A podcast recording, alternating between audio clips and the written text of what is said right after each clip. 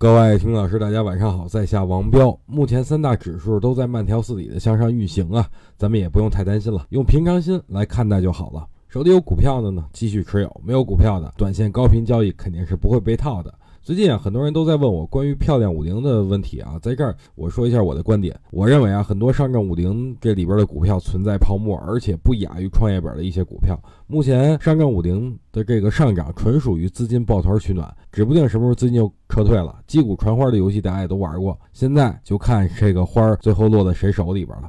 不过有一些优质的板块是的确是可以去长期关注的，就比如什么银行啊、保险啊、消费。不过呀，保险里边那个龙头中国平安已经突破二零一五年那个牛市新高了，所以不建议追高。其他的一些位置不高的，大家可以继续关注。还有一个就是上海银行本月啊刚入选那个上证五零，相对位置比较低，长线也可以关注啊。不过只举例不推荐。最后呢，就是次新股，我觉得这个调一调还会启动。